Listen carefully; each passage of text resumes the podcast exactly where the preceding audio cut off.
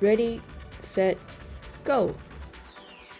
极限飞翔，爱自由，让我们一起风跳伞。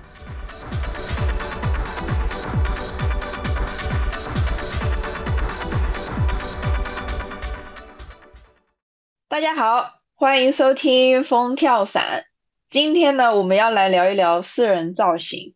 那造型呢，可以算是跳伞最容易入门的一个类型。虽然说在造型目前在国内啊，没有像 trekking 或者是 free fly 这么的热门，但是它也有它迷人的地方。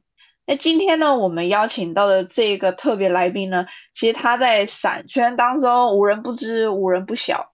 不过，大部分的人对他的印象。可能只停留在他是位价格非常公道的跳伞装备代理商，但是非常少人知道呢，他跳伞的历史以及他在造型跳伞这方面的专业知识。所以呢，今天我们就要邀请他来跟我们一起聊一聊他的故事，还有私人造型的一些资讯。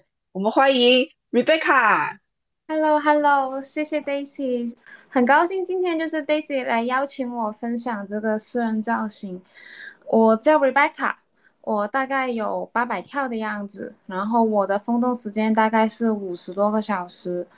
那其实我的所有跳数基本上都是造型跳，可能有六百跳左右是平常玩乐的那种造型跳，然后有大概两百多跳是专门练习的私人造型。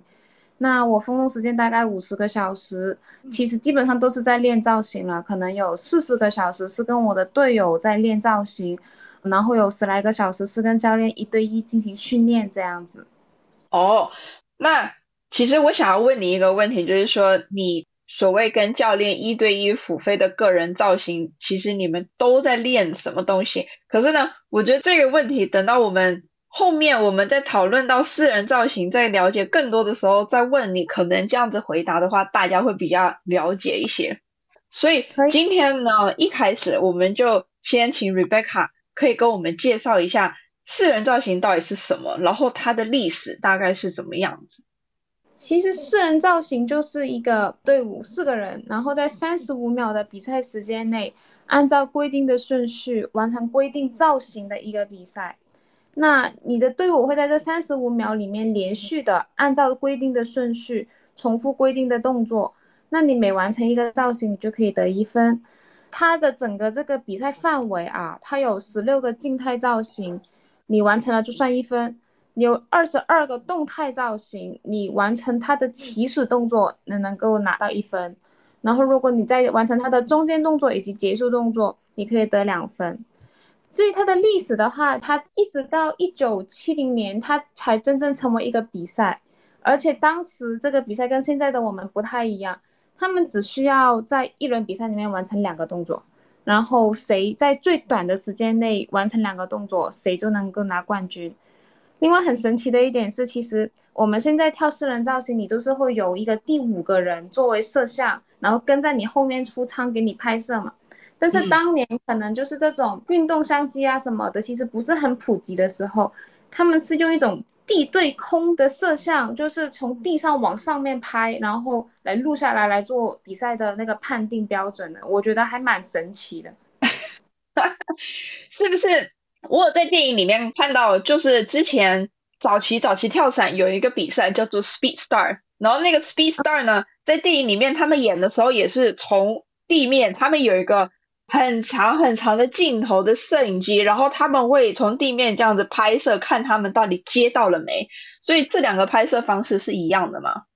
我觉得应该就是一样的，因为其实，在早年，我觉得他们跳伞的高度其实也没有那么高，应该是没有到三四千米的。所以说，用这个摄像机其实也能够拍到。我觉得如果现在的话。不过现在的相机也更高级了，但是早年因为跳伞高度是肯定没有现在高的嘛。是，哦，原来如此。然后啊，刚才你有提到说，一开始早期他们每一轮比赛里面啊，他们只有两个动作。嗯，所以其实还蛮简单的哈。啊，你要这么想，其实我还记得我就是有一些跳伞很多年的老头老太太啊，他们就会跟我说，在二十年前，你出舱后，你想要见到对方都是一件很难的事情。就是当时他们对跳伞这个动作啊什么的，他们其实没有现在了解的那么深，基本上一出舱就消失了。然后如果我跟我的朋友一起出舱，然后我能见到对方，我就已经很开心了。所以在这个基础上，你说其实你要完成两个动作，其实可能在当时来说是非常难的一件事情。哦，听你这么说，好像真的有那么一点点道理。所以其实像我们现在就是，你知道现在风洞很发达，然后技术也越来越精进，所以这个也是比较后期才慢慢演变出来的一个状况嘛。所以在早期的时候，要感谢这个造型比赛，就是也就是有这些人很喜欢造型，然后。很喜欢这个比赛，然后去不断的研究，就是大神，然后他们研究好了之后，作为教练把这些东西交给我们，我们今天才能够就是在天上手拉手一起玩，就还是要感谢这些人。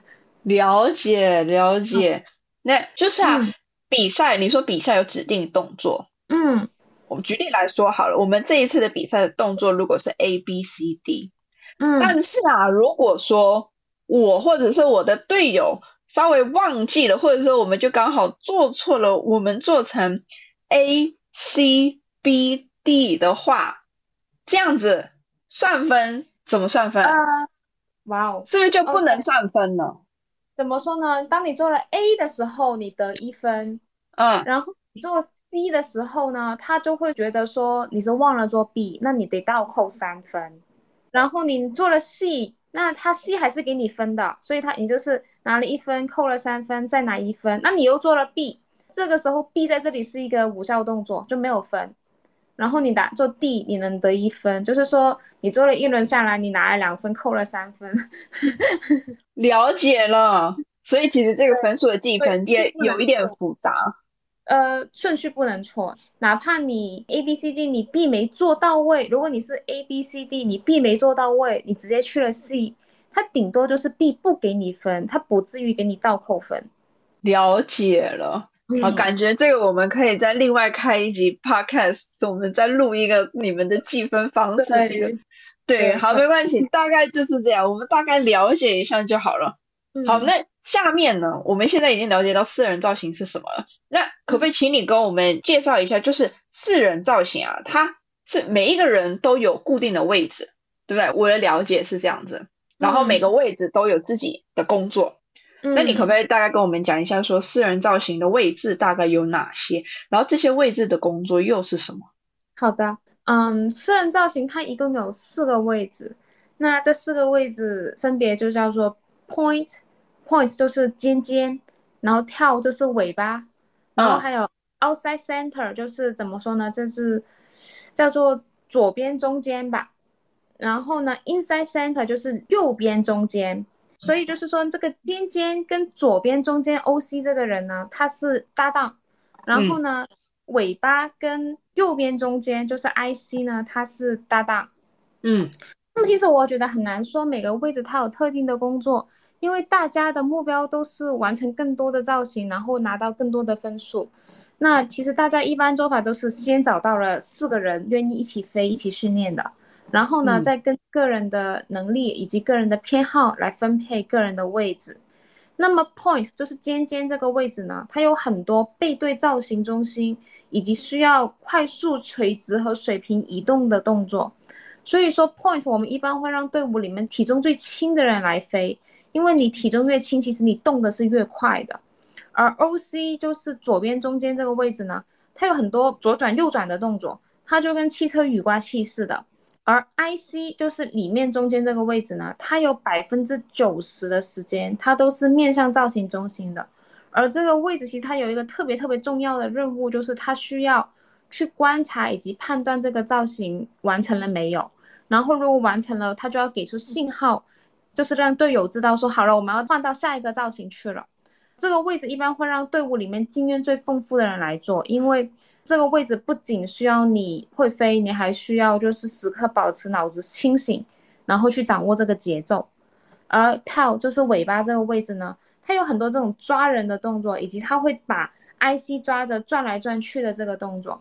那我们一般会让队伍里面最重的人来飞这个位置，因为你的体重越大，你就越有这个体力优势。那其实一排位置的时候，我们会有一些原则，比如说我们会把比较重的人放在 IC 和 Tail，而比较轻的人呢就放在 OC 和 Point，就是尖尖。因为在完成动态造型的时候啊，我们经常在后期会利用高度差更快的完成这个造型。所以，当你需要用到高度差的时候，基本上我们都会让 point 和 OC 在上面，然后 tail 和 IC 在下面。所以轻的人放在 OC 和 point 呢，他们会更容易上去嘛。那另外一个原则呢，就是我们会把更有经验的人放在 OC 和 IC，就是两个中间位置。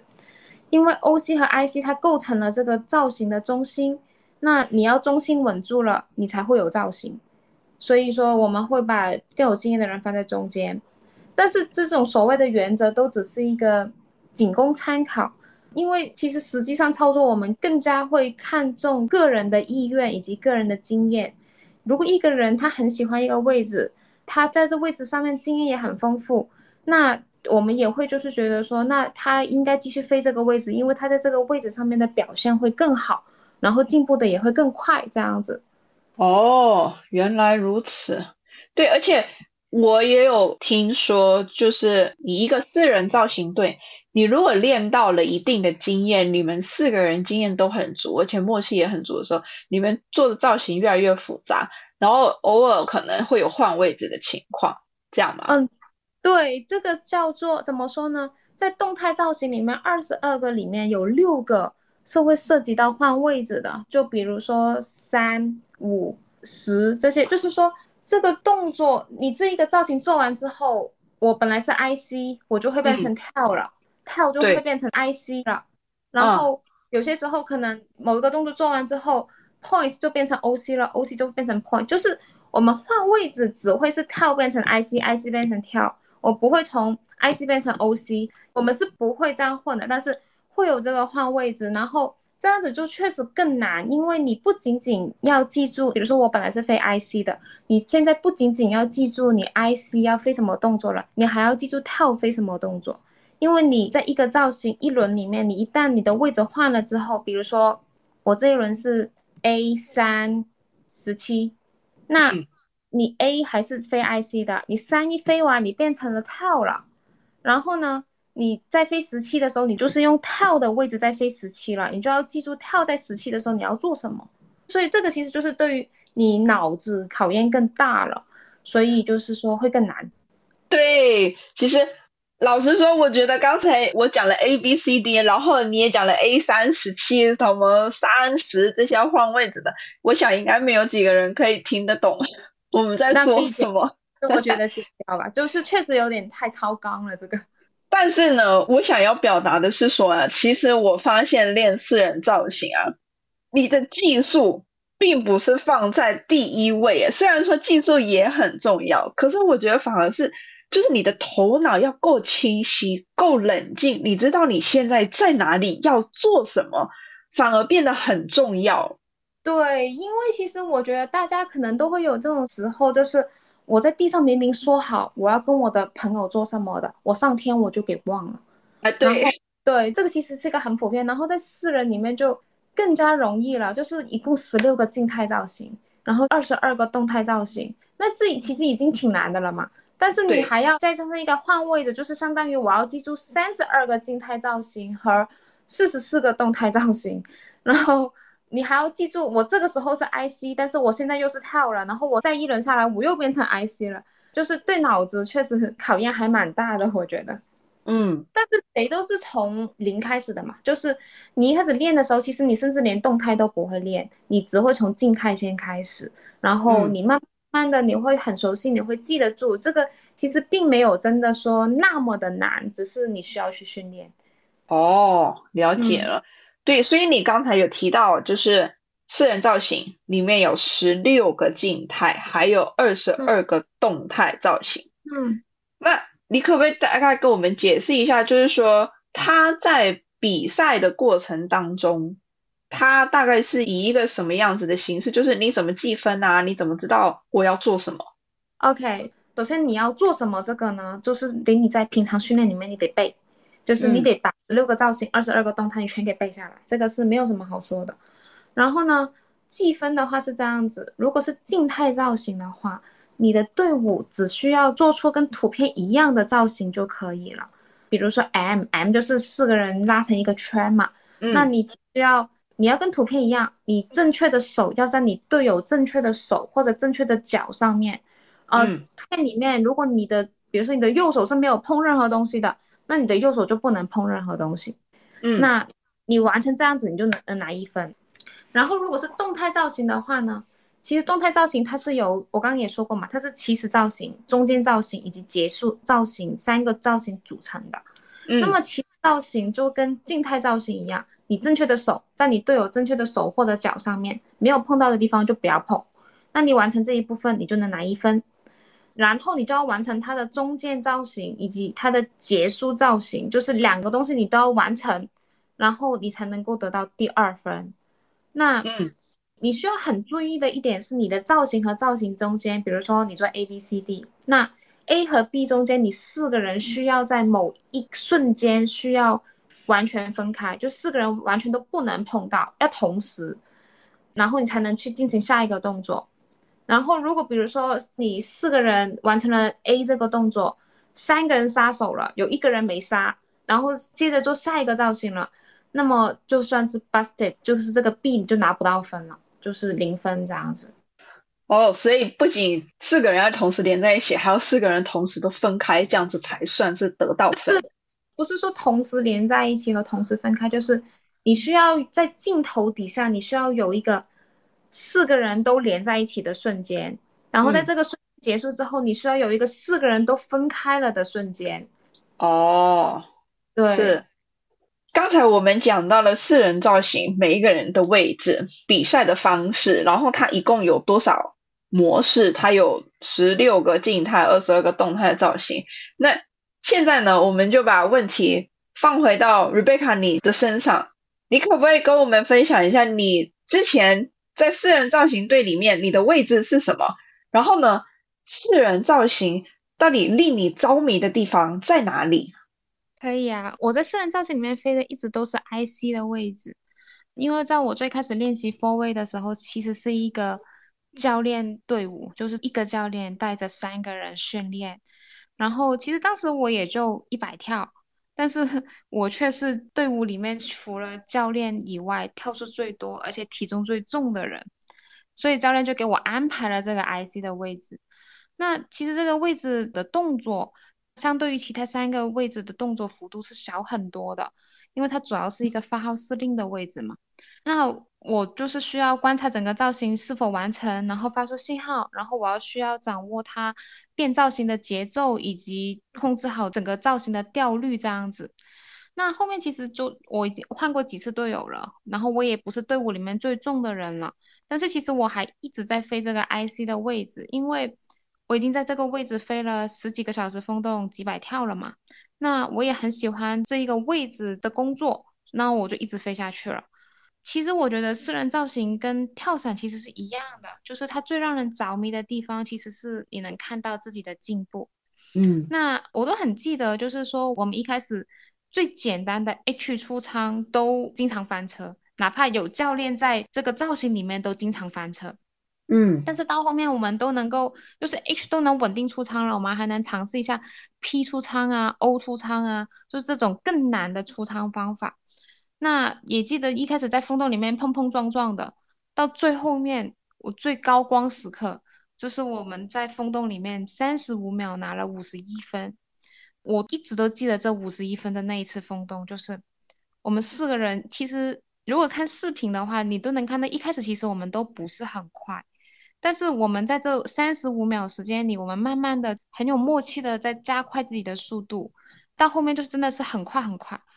然后在那一个三十五秒里面，理论上我是那个掌握节奏的人，我是 IC 嘛。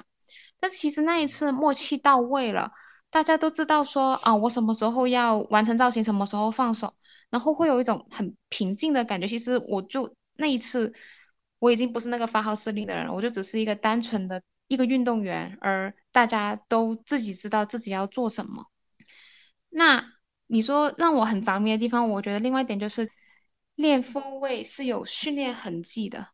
其实我嗯最高兴的时候是别人跑来问我说：“哎，Rebecca，你是不是训练四人造型的？”就是有时候跳完伞啊，或者吹完风洞的时候，就会有一些刚认识的人就会来问我说：“Rebecca，你是训练四人造型的吧？我刚刚看你这样那样，动作好快，非常 amazing 什么的。”我就觉得说啊，好开心啊，就好像健身的人很喜欢被人夸说你的训练有痕迹，我的四人造型训练也是有痕迹的。你看，就是人家一眼就能看出来了。嗯嗯嗯，这一定很有成就感。对，就是觉得啊，我的付出没有白费，就是你看人家都能看出来我很厉害。是 是是。那嗯 Rebecca，一嗯开始你有提到说你有十个小时的风洞时间，你是在跟教练做一对一的练习。嗯。那能不能请你跟我们分享一下，就是说你这些练习，你到底都练习了些什么东西？就光是单独练习这个专题，我还能够跟你再聊半个小时。但是我就说说我还没有入坑私人造型之前，我找教练，教练跟我练些什么吧。其实嗯他主要就是纠正我的一个飞行姿势，因为我们学 A 针的时候，我们是一个大字形的姿势在练，因为这个是最稳定的姿势嘛。嗯，那他，慢慢的让我过渡到一个双手在胸前，然后头抬高的一个螳螂姿势，然后嗯它也会增加我的稳定性，比如说在我下面飘来飘去拿走我的空气啊，推我一下，拉我一下，但是又要我保持不动。嗯然后还有就是一些基本功，比如说让我更有效率的前进后退、原地旋转，然后侧飞那种。但其实就算我开始练造型了之后，我这些基本功都一直还在练，哪怕到现在都还在练。就是是基本功是真的是很重要，就是你永远都练不完。然后有时候，比如说我练造型中间，我会暴露出一些问题的时候，教练就会拉出来，就是等会一对一的时候，你提醒我啊，我们要练这个，我就说哦好的。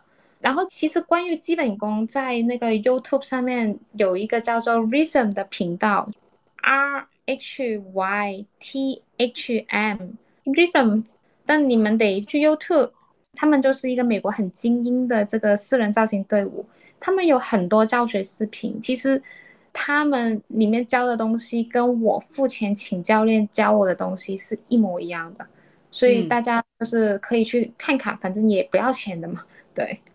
嗯，OK，那就是希望有兴趣的人可以上网去搜寻一下，然后可以来练习，自己当教材，自己找教材来练习。对，我找教练练一个小时，光是教练费就要四百多美金了。但是你看视频是不要钱的。是是，赶快趁机捞一点，能捞一点是一点。对，另外就是虽然国内没有这个条件，但是大家其实都对大造型这个东西还挺感兴趣的。那嗯其实我也很喜欢大造型。然后有一个很有名的大造型 organizer 曾经就是跟我说过，他就说，如果你想要被邀请进一些很厉害的大造型活动，最好的方法就是你去练更多的私人造型，因为你要把一个好的私人造型选手放进大造型很容易，但是相反却很难。其实事实上，在各种破纪录的那种大造型记录，那种两百人、三百人、四百人，比如说泰国的那个四百人大造型记录。他们嗯让全世界最厉害的四人选手，都是那种法国的国家队啊、美国的国家队啊什么的，这些人全部嗯去做替补。为什么呢？因为这四百人里面有人受伤，或者说有人就真的是能力不足而需要被清退的时候，这很正常嘛。嗯他们就会找到这些很厉害的替补，说你等会儿要飞这个位置，你去这里做这个事情，然后他不需要给他们太多的指点，这些很厉害的人就会给他做完了。哦，就是他们本身已经具备那个能力。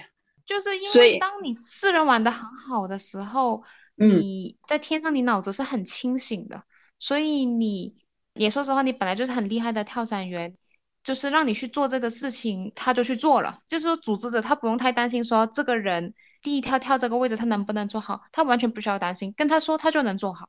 了解了解，对懂了懂了，因为平时的训练都已经很足够了，这样子。对，哦，那刚才你有提到，就是你也有几个四人造型队，然后你也有换过队友。那能不能问一下你私人造型队维持最久的队啊？它大概是多久的时间？其实除了那些走职业路线的造型队伍，私人造型队伍绝大多数百分之九十五吧，都是一年一换的，包括我的也是。因为他每年秋天美国有一个 Nationals 比赛，就是是美国最大的跳伞比赛。那大家都是为了参加这个队伍，然后可能提前一年或者九个月就组建这队伍，然后并为之训练。然后到这个比赛结束了之后，就是说，其实我们的承诺，我们每个人对这个队伍的承诺也是到这个比赛为止。那之后，有些人会可能换两个人。或就是你说四个人都留着的也有，有可能就是三个人留着，有一个人换走了，然后有时候可能就是整个队伍都解散了，四个人各自去找各自的队伍，或者说他可能今年就不训练了，其实都是有的。如果你说每换一次人就要重新培养默契，会不会很气馁的话，那我觉得其实也不会。因为，嗯，怎么说呢？大家都是成年人嘛，跳伞也本来只是一个兴趣，而不是真的职业，所以说大家都能理解的嘛。再加上了，有时候换人也不一定是一件坏事，换一个新鲜血液，有时候还会有意想不到的效果。啊，对你这样讲，其实也很有道理。而且怎么说呢？其实我觉得总归一句，大家跳伞。很重要，很重要一点就是，也是为了开心嘛，所以大家就是开心才要组一个四人造型队，然后想要去 national 比赛，累积一些经验这样子。那哦，因为其实我知道的是说，你四人造型，你就是要四个人一起来练习。那如果不是专业队的话，每一个人他本身自己有自己的工作，有自己的生活，那所以他还要再拨出一个时间来训练。那其实它不是一件很简单的事情。那如果你要让四个人同时都做这件事情的话，它的难度又会更高。对，所以说你不能强求人家，你不能在组建队伍的时候就说我这个队伍就是要跳五年的啊，大家都要承诺五年。这样子你是找不到队友的，理解理解。那你有没有去比过 national，就是美国的国家比赛？有，就比过一次，在我最牛逼、最新手的时候。怎么说呢？就确实是一个非常非常好的经历。就是我感觉那个气氛一定很好。对，因为其实你也知道自己跳的很菜，你也知道自己拿不到奖，但是它更像是一个 party，就是那一个比赛大概是五天，那在那五天里，全美国所有玩造型的人都飞到了这个基地，然后大家一起玩，就是大家就是能够，也可以说就是跟朋友聚一下旧，然后呢，大家也 party，然后大家都在为一个东西在奋斗。然后我们比赛的时候是对手，但是我们比完赛之后，我们就是朋友，我们会去酒吧里喝酒，就这更像一个大 party，这真的是一个感觉非常非常好的事情。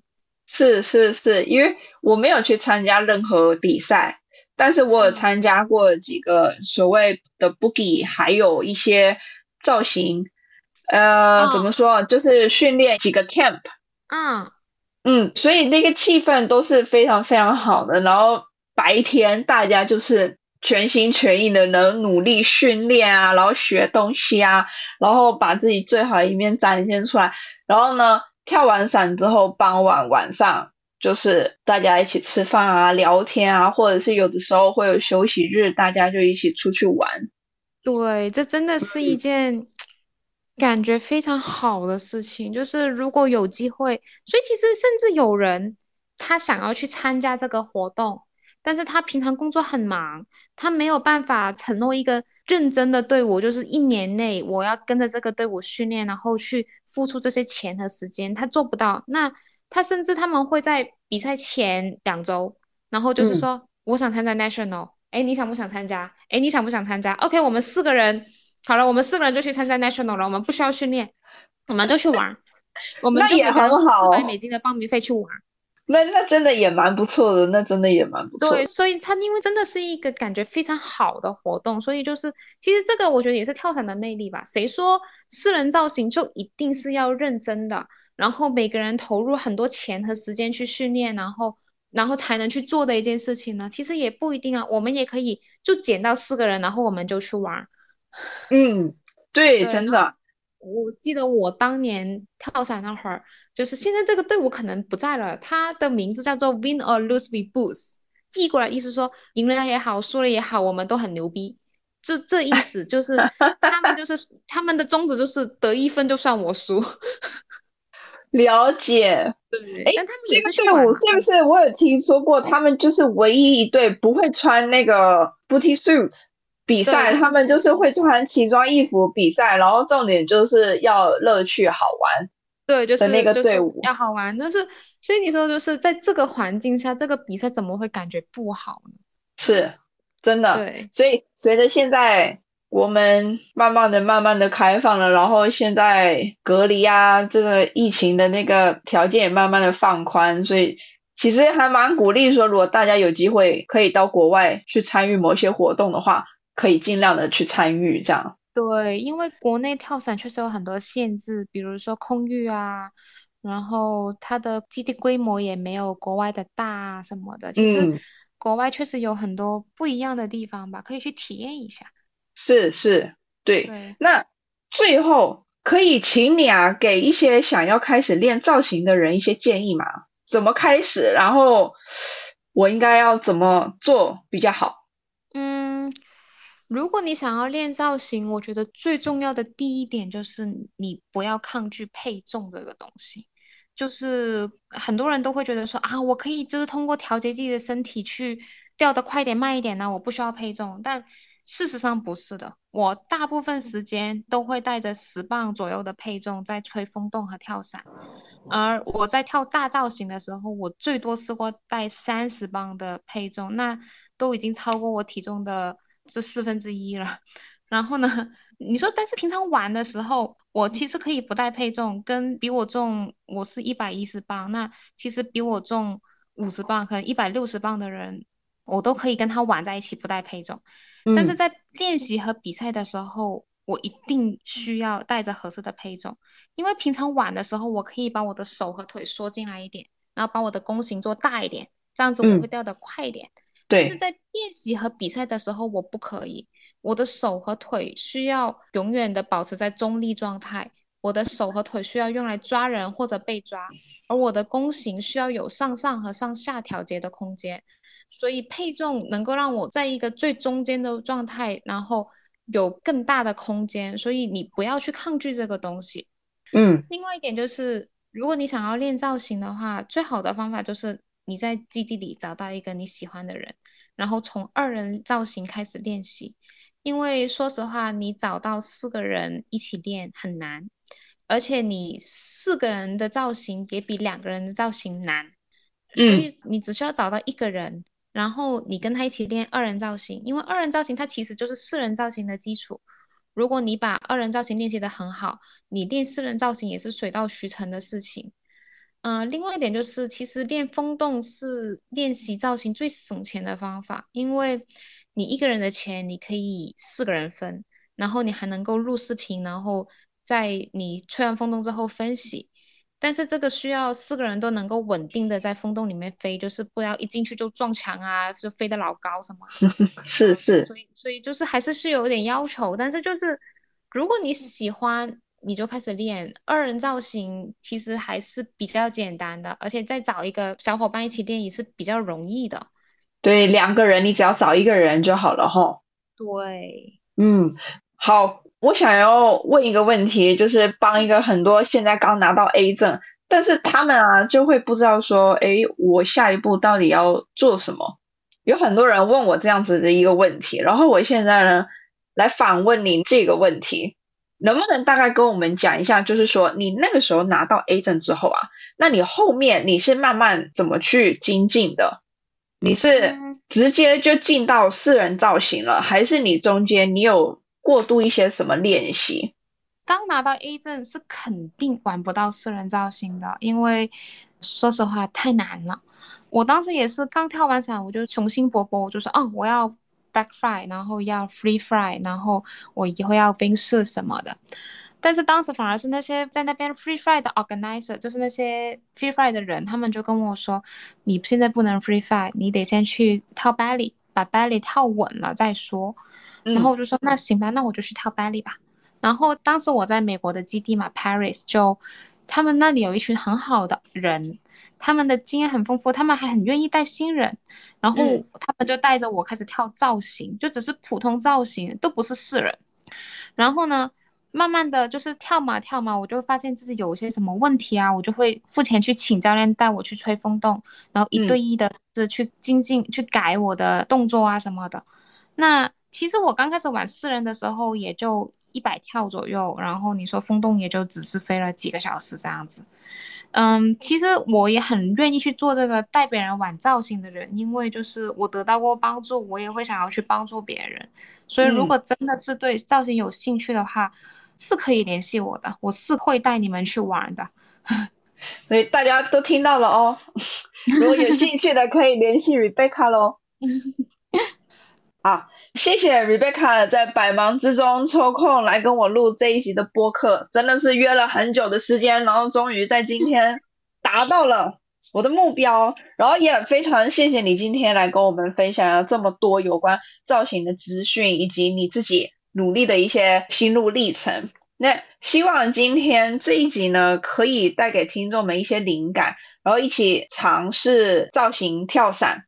那在这边呢，也祝 Rebecca 的事业呢红红火火，期待很快有一天可以跟你一起飞造型，不管是私人也好，或者是大造型也好。谢谢谢谢，我也很希望有机会能够大家一起飞造型。我其实真的很喜欢这个东西，我自己也觉得蛮有趣的，所以希望有一天可以一起飞造型。嗯，一定有机会的。嗯，好，那我们今天就先到这边喽，谢谢 Rebecca。谢谢你，拜拜，拜拜。在这一集的尾声，和大家公告一个新消息：风跳伞在小宇宙上线喽！如果有小宇宙的忠实爱好者，可以在平台上搜寻“风跳伞”，就可以找到我。顺道念一下两则小宇宙的留言。第一则是听众后排旅客在 EP 十三中。给我的一些建议，他说这一期好有意思，真是丰富多彩的旅程，而且呆姐真的去过好多基地啊，有没有可能聊一期世界各地不同基地之间的区别呢？感觉美国、欧洲、澳洲和国内应该都有挺多的不同之处。是不是还可以聊聊国内的 Fun Jumper 去国外的基地跳伞应该注意一些什么？去一个新的基地可以从哪些方面去判断一下这个基地是否靠谱等等？谢谢后排旅客的支持，也谢谢你的建议。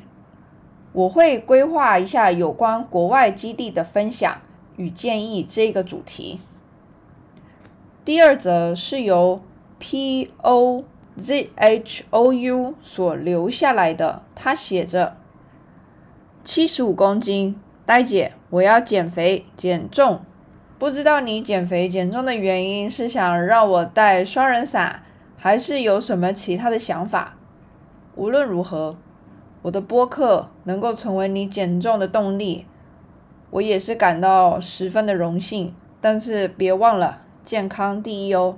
那我们今天的分享就到这边，风跳伞，我们下次见。